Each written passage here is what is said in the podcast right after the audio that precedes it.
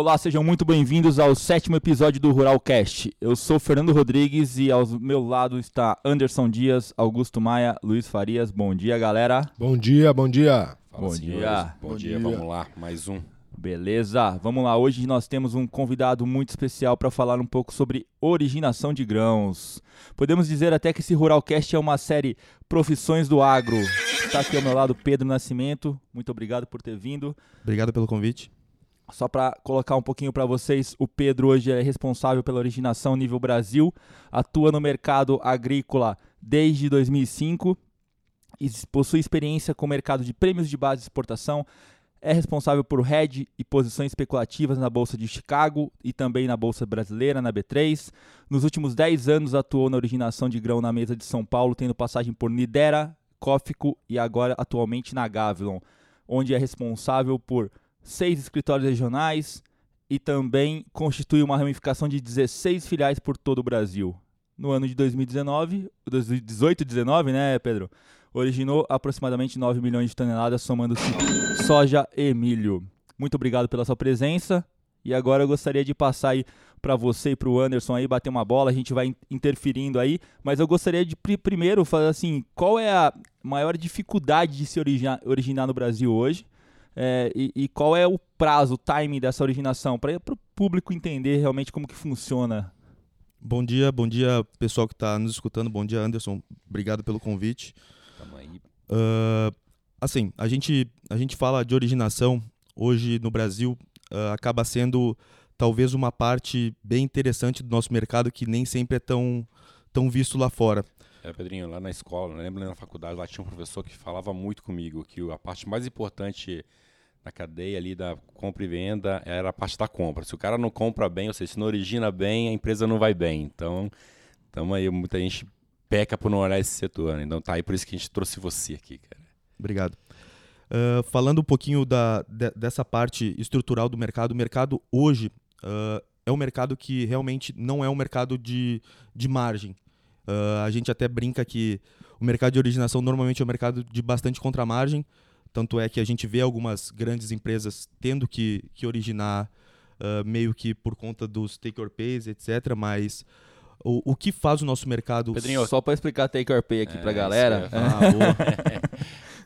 Porque a, a, a, gente a gente está falando com um público que a gente realmente não sabe é, o nível de profundidade, mas acho que vale a pena Explica um pouquinho pra gente o que é take or pay no, Começa no, por aí então, é. é no caso da, da, da, trading, porque isso, pelo que eu entendo, ele começa antes de você começar a originar. É o primeiro passo? Como, como que funciona isso? Então, uh, na verdade, a parte do, do, dos take or pays, o, o que são, na verdade, né? São alguns contratos que nós temos, basicamente com algumas logísticas, principalmente, ou com alguns outros terceiros, que, assim, hoje a logística no Brasil é vem melhorando ao longo dos tempos, mas ainda continua limitada. Então, se tu tem um programa razoavelmente grande ou tu tem um corredor de exportação razoavelmente grande, provavelmente tu tem que ter um take or pay com, com alguma ou ferrovia ou algum porto, alguma coisa nesse sentido. Então, basicamente é uma contratação da linha de logística é, antecipada para você levar o grão até é, o porto. Quase uma garantia que você vai ter espaço no escoamento ali, né? Exatamente. Né? brigar na época Boa, do maravilha.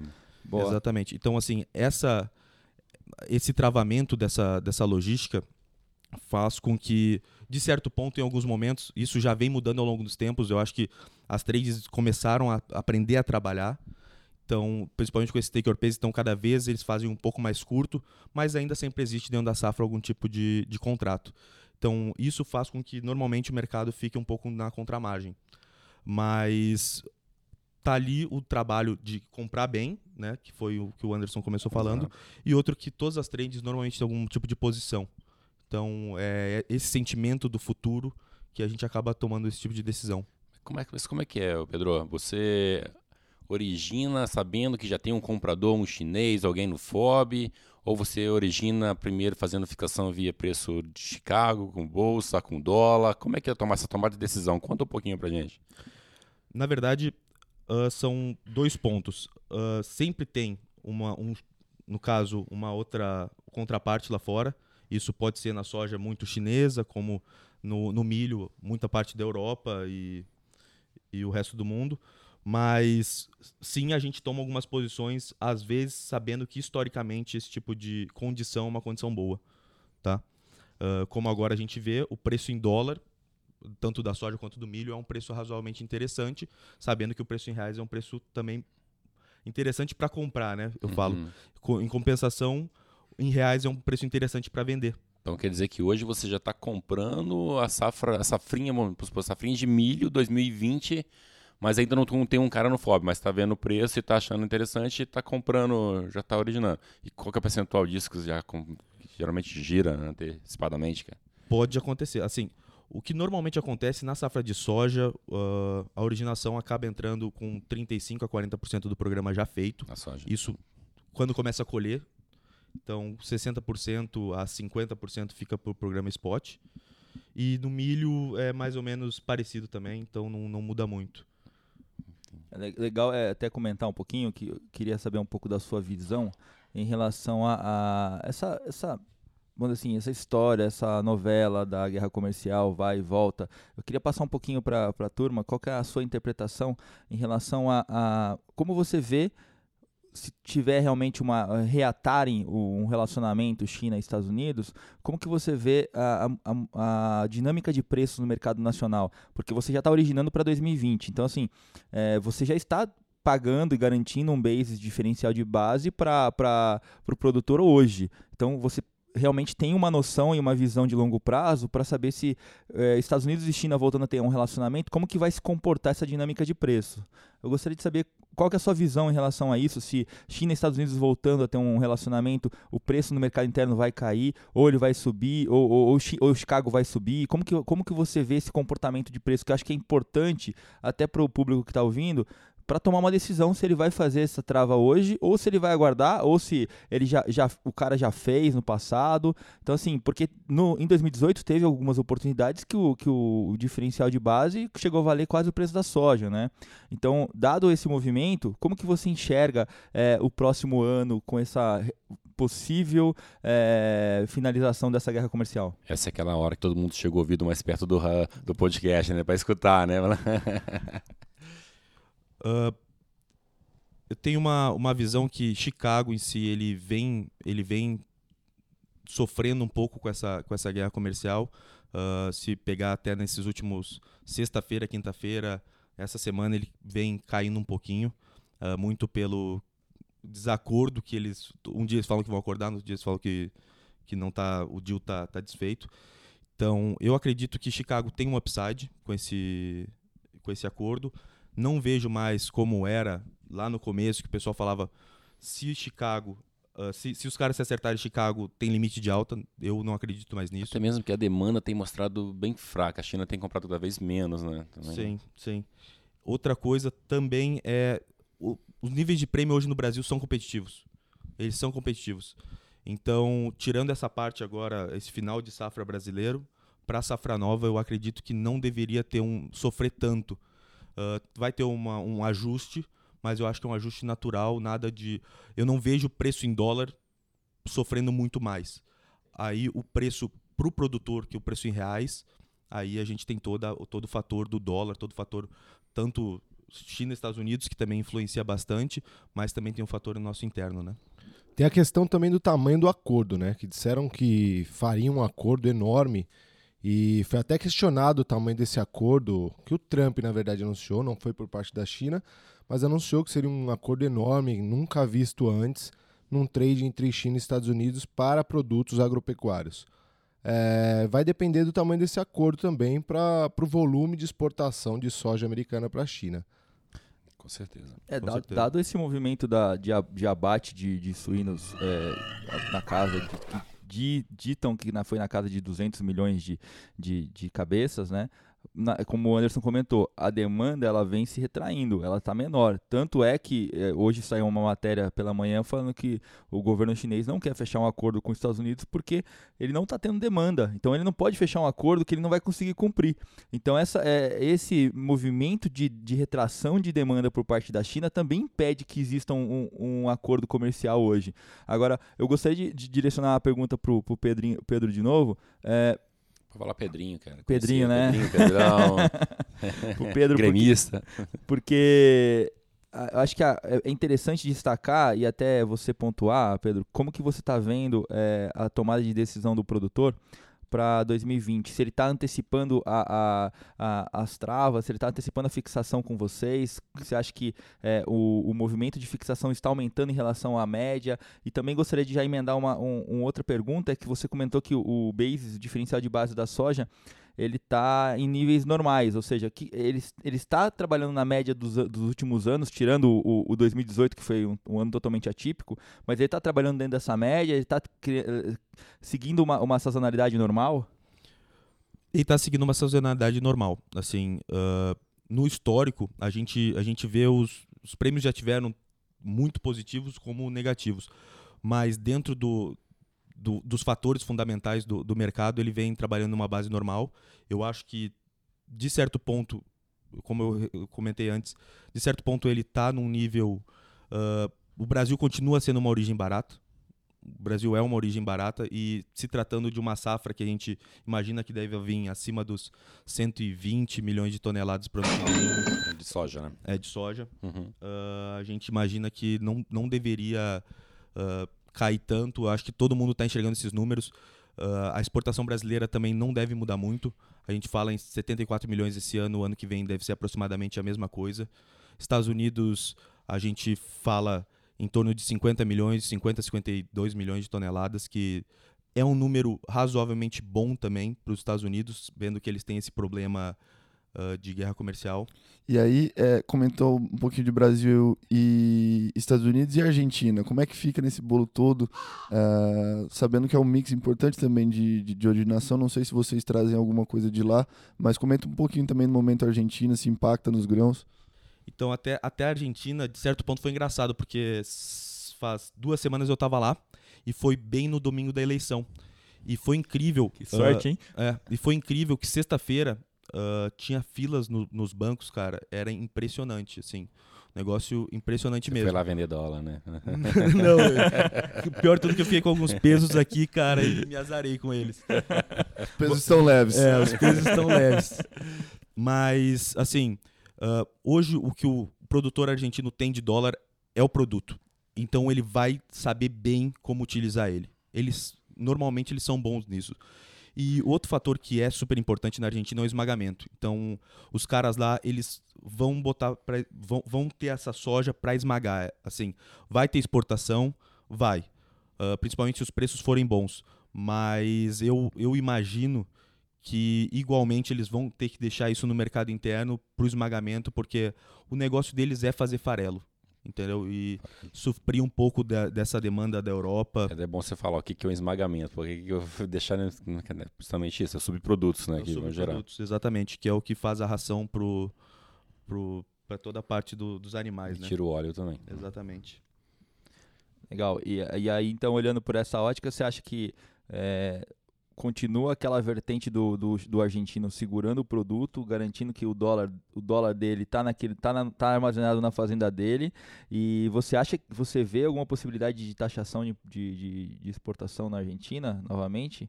Ou você tem ouvido alguma coisa? Ou, a empresa trabalha com isso, porque recentemente, recente histórico, vai, do últimos governos lá, quando deram o kirchnerismo, eles sofreram muito com isso, né? De taxação e o produtor realmente não queria negociar, porque via que a única fato dele ter dólar na mão era o produto.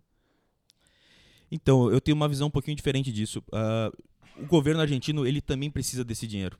Esse é o ponto. Ah, e a maneira deles trazer esse dinheiro para dentro de casa é fazendo o, o, o cara, o produtor exportar.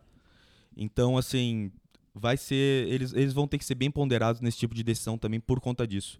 Porque o único dinheiro que eles conseguem trazer, o único jeito deles trazerem dólar para dentro da Argentina também é, a- é a, a parte A agrícola. entrada de recurso é, é via Ex- agrícola. né? Exatamente. comercial. Já que o investidor, por enquanto, falar, deixa eu ver o que, que vai acontecer, né? Então, É, então assim, é, é muito, é muito difícil isso porque ao mesmo tempo que se eles taxarem, eles acabam recebendo esse, um dinheiro a mais do produtor, mas aí sim o produtor segura e acaba não voltando esse dinheiro para a Argentina. Então é, é uma faca de dois gumes. É. E do ponto político, a gente ouviu de alguns analistas aí ultimamente que, diferentemente da Kirchner, o, o novo presidente não é tão radical Não é tão esquerda radical, ele é mais ponderado e deve ter ações é, mais inteligentes, estratégicas, estratégias mais inteligentes aí dentro dessa. Chegaram a comparar ele até com o Lula no primeiro governo ali. Pois né? é, exatamente, foi Verdade. isso que a gente ouviu.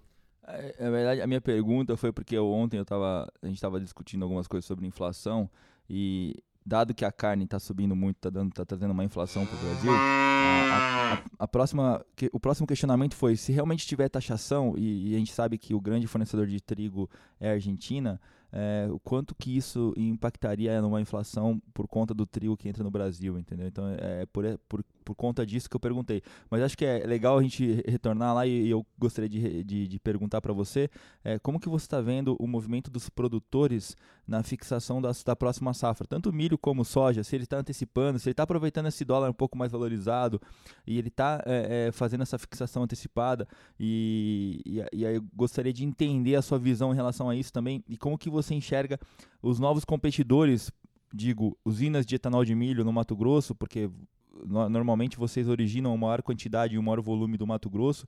Como que você enxerga esses novos competidores no mercado?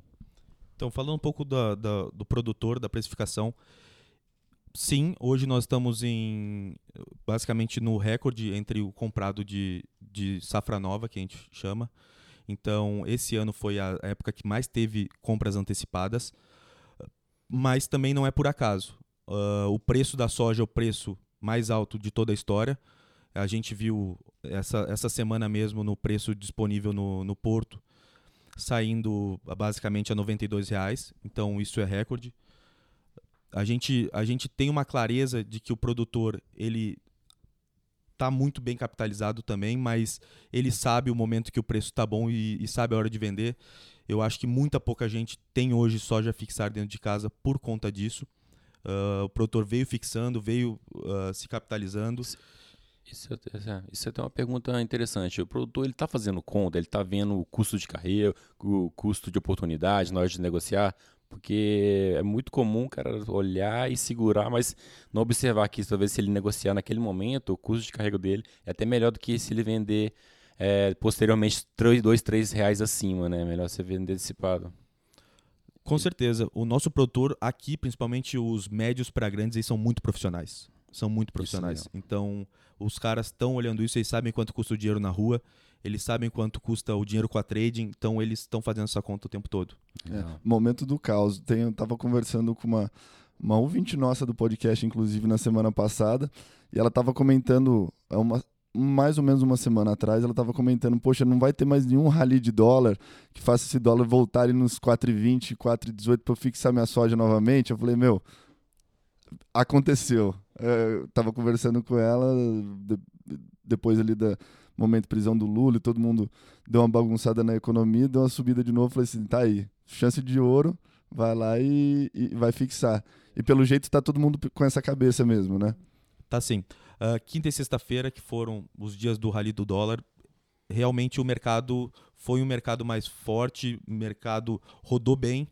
Então, o produtor está fazendo muito essa conta, realmente eles sabem quando, quando o dólar. Porque eu acho que na cabeça de todo mundo, aqui no Brasil principalmente, uh, nós somos muito otimistas. Eu acho que o brasileiro é muito otimista, né? E eu acho que ninguém acreditava que o dólar ainda deveria estar nesses 4,18, 4,16. Eu acho que todo mundo imaginava que o dólar deveria estar nos 4, tem gente, os mais otimistas acham 3,80, mas os caras veem isso, eles sabem que é o momento de vender sim ou sim. De novo, o preço em reais é um preço muito bom. Aqui a gente vê, saiu negócios no Porto de Paranaguá, não, não essa semana, mas há umas 3, 4 semanas atrás, a 90 reais, que é um preço muito preço, bom né? historicamente. Uhum. É importante você dizer isso porque então, na verdade, o produtor ele está antenado e olha para trás e fala assim, pô, esse preço é muito bom. Isso, isso me deixa feliz porque é, é uma gestão ativa do negócio. Eu acho que não é aquela gestão passiva que o cara fica sempre esperando, esperando, esperando e não toma nenhuma decisão, né? Então, eu acho que a tomada de decisão nesses momentos é, é importante para o mercado e, e, mostra um crescimento da, profissional do, do, do, do, do produtor né, em relação a isso, em relação à gestão financeira. Não a gestão técnica, porque a gestão técnica o cara é excelente, né?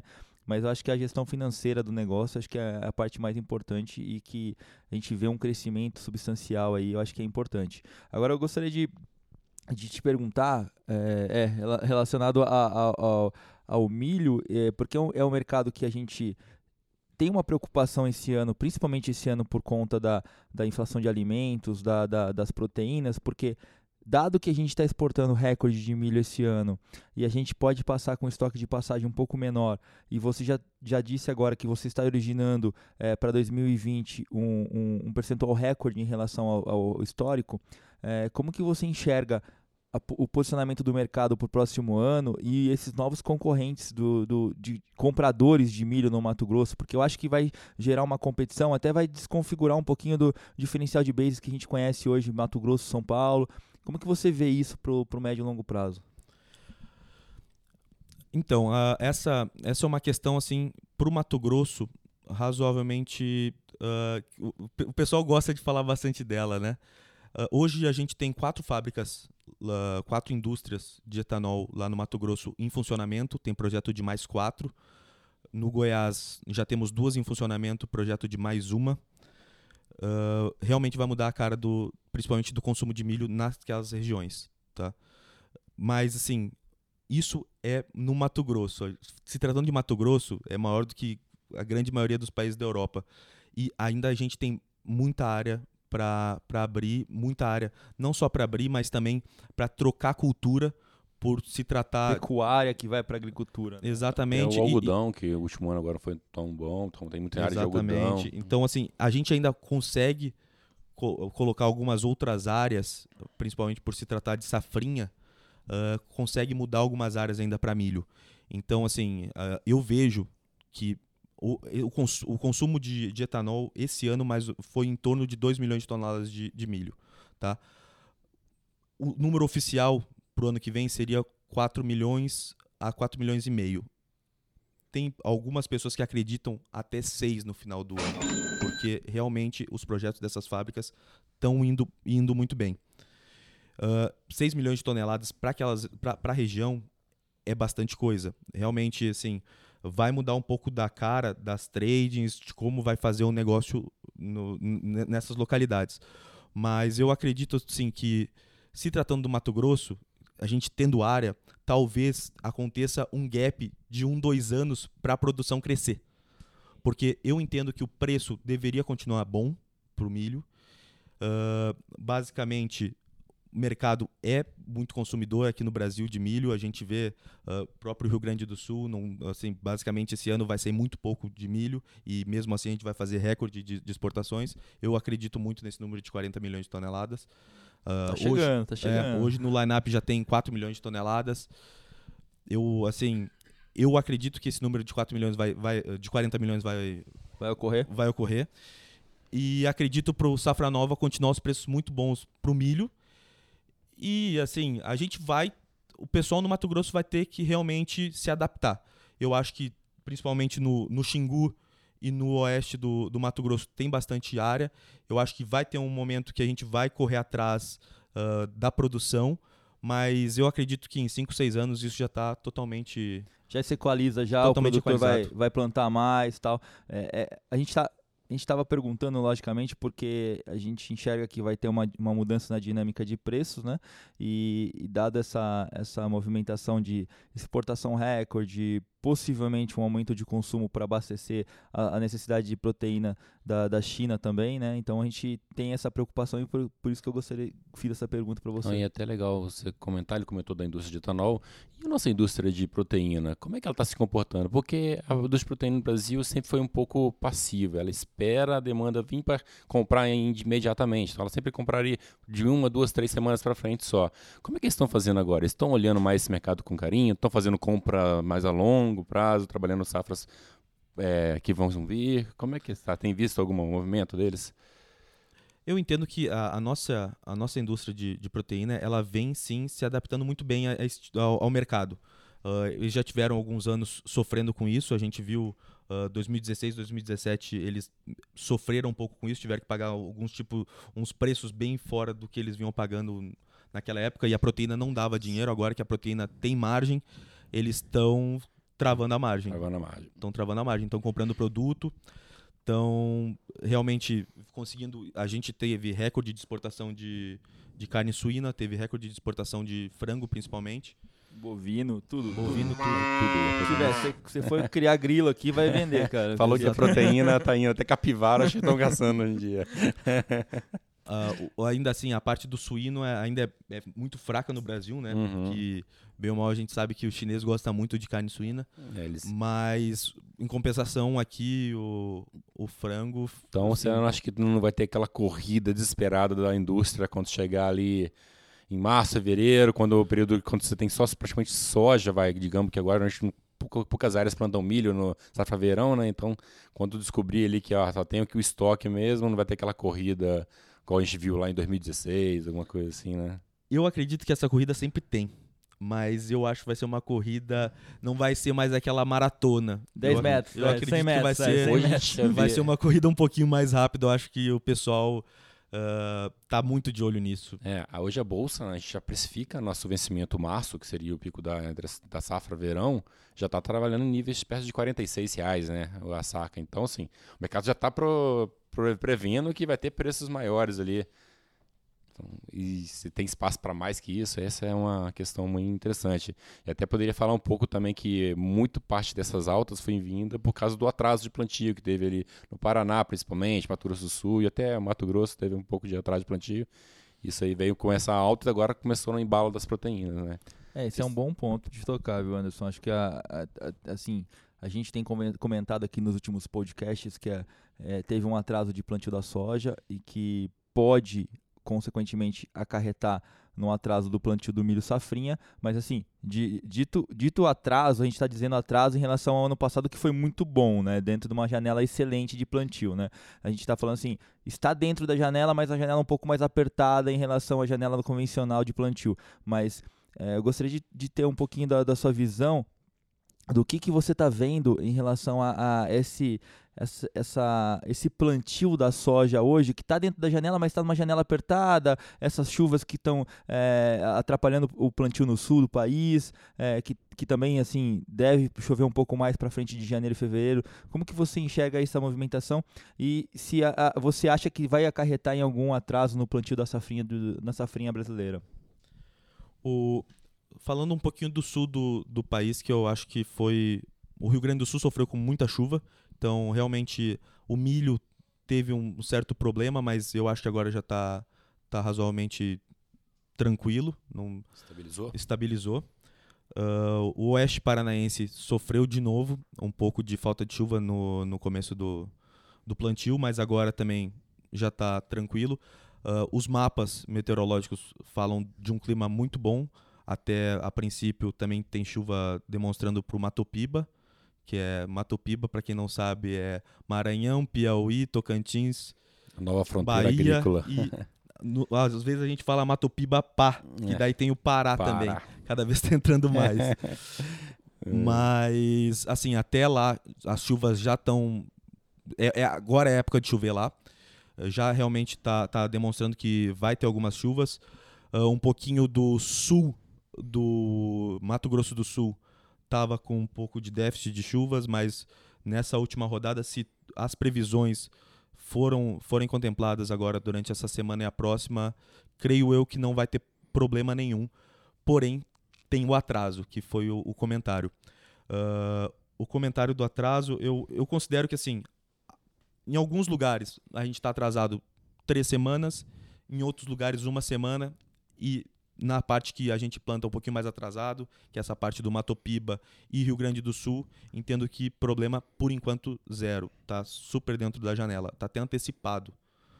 Ah, o ponto é que realmente olhando essas três semanas para uma, uma safra que a gente sabe que vem muito rápido, pode ser que tenha algum, algum gargalinho no, no começo da colheita, mas nós no plantio novamente do milho, mas eu acredito que hoje está tá dentro da normalidade, eu não vejo nenhum, É, nenhum o tá- problema. O que está acontecendo no Brasil hoje é um pouco do que aconteceu nos Estados Unidos, né? E, aí a gente, a gente viu que teve realmente alguns problemas lá na, no momento do plantio, mas que a, a gente, a, o balanço final aqui não é tão ruim, né, na verdade. Acho que deve, deve acontecer a mesma coisa aqui no Brasil, né? Só indo de encontro com o que você está falando também, uh, isso reflete também no, a, a, expectativa do pessoal na bolsa, né? Que você vê que até o, o futuro longo aí, que é o setembro, que normalmente a gente sabe, trata como uma safra maior de milho, ele, tá, ele opera abaixo do curto, né? Então é uma curva Uh, a turma até me pergunta isso, poxa, Augusto, é, eu achava que operar commodity seria operar assim como opera dólar, né? Você vai olhando o curto, ele é mais baixo, aí você vai tendo juros, um vai alongando a né? curva. No caso da, do, do, do, do milho, ela está invertida, né? O curto está caro e o longo está relativamente barato. Muito por conta do que você falou, então, de uma expectativa ali, talvez de não, de, de não quebra, ou do movimento bom de andamento de safra, né? Exatamente. É, isso, aí, isso, é, isso é matéria para um outro podcast, é Contango e Backwardation. a gente e sazonalidade. E sazonalidade, a gente fala isso num outro, num outro podcast, mas acho que é válido porque é, é, realmente a expectativa dos players está mostrando isso. E é um pouco do que você falou está ruim, mas não, é, não está totalmente morto, né? Assim, tá, tá, tá normal, né? Da nacionalidade normal. E a gente tem, como você comentou, várias áreas que foram plantadas dentro da janela, até com folga, e outras áreas que estão com atraso. Então, mas é, é, é, normal, é natural esse movimento, né? É, e assim, no, no Oeste Paranaense, que normalmente é a primeira soja do Brasil, esse ano também, pelo, por ano passado ter sofrido esse estresse hídrico e teve muita, muito plantio de semente super precoce, esse ano a grande maioria dos produtores não utilizaram a super precoce, usaram ou uma precoce ou uma até de ciclo normal, que isso já alonga o ciclo da, da planta em uma, duas semanas. Em, assim, acaba sendo sim ou sim um pouquinho atrasado, mas atrasado base ano passado, atrasado assim contra o normal, se pegar a média dos últimos cinco anos, está bem dentro da normalidade. É que a nossa, tanto a tecnologia no campo quanto a safra em si, ela vem antecipando muito e ela vem tendo uma produtividade muito grande. A gente evoluiu muito, muito rápido. Se pegar o histórico brasileiro que plantava 10 anos atrás, o que planta esse ano. Uh, parece que é outro século, é, né? É, e assim, são só 10 safras. Exatamente. Então, assim, a nossa tecnologia. Uh, vocês fizeram o crop tour lá nos Estados Unidos. Uh, eu fiz, eu acho que duas semanas antes. Antes, né? Na verdade, de, comentamos de sobre isso. Exatamente. E assim, a gente sabe que o nosso produtor da porteira para dentro, desculpa o produtor americano, mas da porteira para dentro nós somos muito bons. E o que a gente não tem é, é, a infraestrutura que eles têm. Esse é o grande Logística, ponto. né? é, e assim, cara, é impressionante. Tu chega lá em qualquer lugar nos Estados Unidos, no meio da lavoura, teu 4G do celular tá pegando. aqui, eu, aqui eu saí do. Cara, sa... Eh, esses dias a gente a gente saiu lá do Mato Grosso, a gente foi pegar a ida para Rondonópolis, chegava numa baixada, não tinha, não tinha, não tinha nem quebrar sinal. ali, tem que ficar. Imagina, imagina a internet. Então, assim, realmente os caras têm recurso, eles conseguem ter essa sem falar que eles têm um, um, rio lá também que parece que é um livro aberto, né? O rio no é. meio do estado de Illinois, Mississippi, que, trans, que é água parada praticamente e a 20 dólares a tonelada você roda mil quilômetros, né? Mas da porteira para dentro, hoje o nosso produtor, ele, ele tá fazendo o papel dele. Você tocou num assunto muito importante que tá até aqui no meu do próximo tópico, assim, como que você enxerga, você tocou duas, três vezes em tecnologia, como que você enxerga é, as tecnologias, as startups, a, a, a, o agro 4.0 que a gente tem ouvido falar, até o agro 5.0 no, no campo, porque é, existe um, um, um, incremento de tecnologia muito forte na, na produtividade e na produção a gente, a gente enxerga que esses é, mecanismos vão facilitar a tomada de decisão do produtor, a decisão de vender, a decisão de comercializar, a decisão de plantar, o que plantar, como você comentou agora, é, o cara plantou uma, uma normal, plantou uma precoce, é, eu, eu vejo a tecnologia como um aliado muito forte do campo e, e, gostaria de ver, de ver a sua posição em relação a isso. Como que você acha que esse, essa tecnologia vai dar um incremento para o produtor fazer uma comercialização melhor ou até mesmo antecipar esses movimentos do mercado? Eu entendo que a tecnologia ela é o futuro. Não, assim, não, a gente não tem outro caminho. E muitos produtores, quando a gente visita, principalmente no Mato Grosso, o pessoal que depois tem uma safra de algodão, que já é um pessoal vamos dizer, mais. Que, que gosta dessa parte mais tecnológica, a grande maioria já está fazendo agricultura de precisão. A agricultura de precisão nada mais é do que corrigir os solos e fazer toda a parte de, de infraestrutura para que realmente o produto que coloque no chão seja da, A da melhor qualidade forma do produto vai ser superior da melhor certeza. forma possível, exatamente. Então, assim, não coloca glifosato na terra por colocar. Tudo tem um estudo embasado no tipo de terra, no Não. tipo de, de local, no tipo de chuva do, do, do local. Então, assim, hoje já tem alguns produtores migrando para essa parte de, de, de plantio. E eu acredito que esse é o futuro. Assim, obviamente, em alguns lugares vão demorar mais. A gente sabe que no Mato Grosso são produtores grandes, são produtores médios grandes. No Rio Grande do Sul já é mais agricultura. No Rio Grande do Sul e Paraná já são mais parte de agriculturas familiares, que o cara ainda precisa da cooperativa, então isso vai demorar um pouquinho. Mas a gente entende que é o futuro. É um caminho sem volta. É um caminho sem volta. caminho sem volta. Depois que realmente tu entende que o investimento na terra te retorna, acaba não tendo mais volta. Mesmo porque a produtividade aumenta muito, né? Então, assim, é, é dinheiro no bolso, né? É, você está investindo num negócio que, não, que vai te retornar lá na frente, não é um investimento é, nulo, né? Mas acho que, acho que é, é, esse, esse ponto de tecnologia somado à maior produtividade, e a, gente, e a gente conversa muito sobre isso aqui internamente, a gente enxerga que a tecnologia ela vai aumentar cada vez mais a capacidade de produtiva do não só do Brasil, mas como do mundo todo, né? Para realmente sanar essa, esse déficit de alimento no, no planeta. E, e, e é interessante ver olhar para os próximos capítulos como isso como que o preço vai se comportar em relação a isso dado que você vai, vai ter um aumento de produtividade na, natural né? Acho que acho que é, é, é muito legal isso.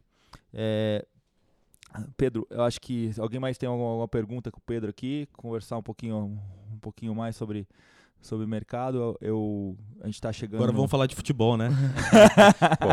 Vasco Flamengo o que que você quer falar hein jogaço ontem, Eu não Vasco posso Flamengo. falar, eu tomei uma surra pro Flamengo na Libertadores e agora eu pego eles final de semana, então Vai revanche, pô. vou, vou esperar o Renato Gaúcho fazer a escalação dele.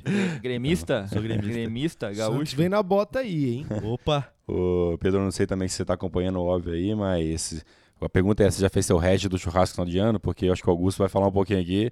Carne tá com um up. tá empolgado no mercado aí. Só fazendo o adendo do, do, do boi dentro do, do programa Milho e Soja, mas é isso aí. Últimas semanas aí, ontem inclusive, é, vale chamar a atenção o limite de alta no boi. É, aquele movimento que a gente já comentava nos programas passados continua e a gente vai aí acompanhando para acompanhando para ver até onde isso aí chega, né? Um finalzão de ano aí, todo mundo precisando comer, é, comprar carne para ser e tudo mais. Vamos ver onde vai parar. Aquele churrasco que eu prometi aqui no podcast passado, eu já fiz o head, tá? Tá chegando as duas caixas de carne hoje. É, já tá travado. Eu acho que é importante destacar o que o Augusto comentou da- do limite de alta de boi aí, é que o boi casado, que é a carne que é comercializada no, no atacado no varejo, tem subido bastante, tem dado esse up no mercado. A gente sabe que são os últimos três meses do ano que tem um maior consumo de carne bovina no Brasil. Dado esse incremento de compra da China, é, tem puxado todo o mercado. E é, e é isso aí, gente. O mercado tem se valorizado, tem tendência de alta ainda. É, enquanto a China não sanar esse problema, que a gente sabe que vai demorar uns dois a três anos aí para repor o, o rebanho deles. E não, não tem como eles comprarem essa proteína do resto do mundo, tem que comprar do Brasil e de outros países produtores. E ficamos avaliando aí o que, que vai ser a cena dos próximos capítulos. A gente tem visto é, que China retornou a comprar da- do, do Canadá cinco dias atrás, coisa que eles não faziam há bastante tempo por conta da guerra comercial. Então, assim, eles estão abrindo o planeta para comprar proteína. Não tem de onde não, não ver proteína. Está comprando de todos os lugares. Cheguei a ver ali que eles abriram até frigorífico na Bolívia e no Panamá. Os caras estão abrindo. A gente tava brincando, se puder exportar capivara, É, eles vão comprar, então. né? Os caras provarem, eles vão, eles vão comprar. Eu vi que o Xi Jinping colocou uma regra lá que per, per capita, dispo- eh, liberação per capita de, de porco é um quilo só por mês para cada, pra cada pessoa. Então, assim, eles estão limitando tudo que podem e a gente vai continuar surfando essa onda e isso provavelmente vai impactar de alguma forma no preço dos grãos. Imagina seu churrasco aqui, Santana Limitada, um quilo de picanha só, se é um quilo de frango. É, então, uma, uma- um dos motivos pela- da alta, na verdade, do milho na bolsa é o fortalecimento do preço da proteína, né? A carne tem subido bastante, é um dos álibis que os produtores têm utilizado aí para segurar ainda mais o, o grão. É, foi o que o Pedrinho comentou ali na frente, né? Tem, o cara tem um poder de compra maior para pagar e aí eu acho que é isso que vai ditar o mercado esse, esse... Tomara que não desregule, né? Não fique É. um negócio desequilibrado É, e que esse gere é o retorno para todo mundo e não a indústria Sim. do mercado interno pague a conta dessas exportações aí. Pessoal, estamos chegando aqui ao final de mais um Ruralcast. Gostaria de agradecer ao Pedro Nascimento por ter vindo, por ter acordado cedo, Pedrão. Obrigado. Acordar cedo faz parte do nosso. É dia a agro, dia. é agro. agro. É agro. Muito obrigado, Pedro. Obrigado eu, muito obrigado, agradeço o convite de vocês. Ah, muito obrigado. Valeu, parceiro. Valeu, galera. Obrigado, hein? Um abração. Valeu, Bom dia aí. Um abraço, bom dia dia. a todos. Tchau, tchau.